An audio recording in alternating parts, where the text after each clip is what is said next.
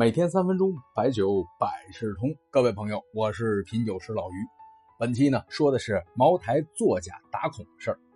打孔这种作假方式啊，它迷惑性真的非常大。因为一瓶新茅台打孔之后，除了这个孔和酒之外，都是真的，真的外盒，真的胶帽，真的商标，真的飘带，还有真的芯片。老酒啊有三大作假：换标、打孔、后封膜。新茅台两大最有迷惑性的作假：拔帽和打孔。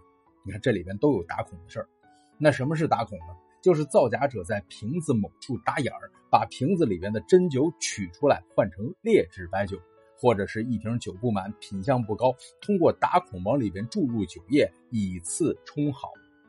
这里边的动力就是利益的驱动。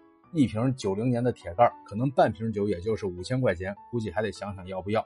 但如果是满瓶，要奔着两万多了，几倍价格不止。打孔可以在瓶盖，也可以在瓶底，最多的是在瓶身处，往往会选择酒标的下边的隐蔽处，还有在那个飘带下面靠近瓶盖的位置。老姨一直觉得打孔老酒的情况比较多，需要泡标才能全面检验。新酒打孔由于效率不高，所以相对老酒会少一些。为什么说新酒的效率不高？因为有两个环节比较慢。一个呢是要把原酒从这个小孔中抽出来比较困难，另外一个是把劣质酒灌进去也比较麻烦。但事实证明，老于是低估了造假者的决心和智慧啊，都带引号的。各位看图，不知道的还以为什么白酒进了病房呢？这密密麻麻的都是茅台在输液，已经实现了批量化的打孔造假。这样一个作坊。粗粗略数了一下哈，这地上打针的至少一百二十瓶，也就是二十箱。如果两个小时打一批，一天至少可以生产一百箱。按照一箱一万两千元粗略计算，一天生产一百二十万元的假酒。做假酒的真的是，如果他再克服克服再加个班一个月上千万的利润，实在是暴利。难怪马克思说，有百分之五十的利润他就铤而走险，为了百分之百的利润他就敢践踏法律；有百分之三百的利润他就敢犯任何罪行，甚至冒着绞首的危险。通过这个照片啊，是不是还看到了它的原料？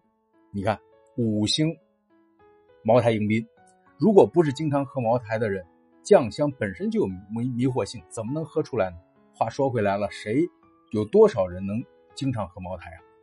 所以说，这种茅台的造假者实在是可恨，但还有一部分人同样可恨，那就是那些购买那些瓶内原酒的人。他们是一些什么人？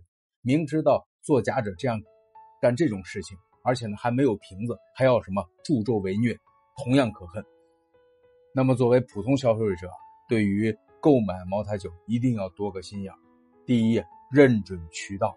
渠道基本上是可以杜绝假假货的，真正的经销商不会拿自己的配额开玩笑，成本太高。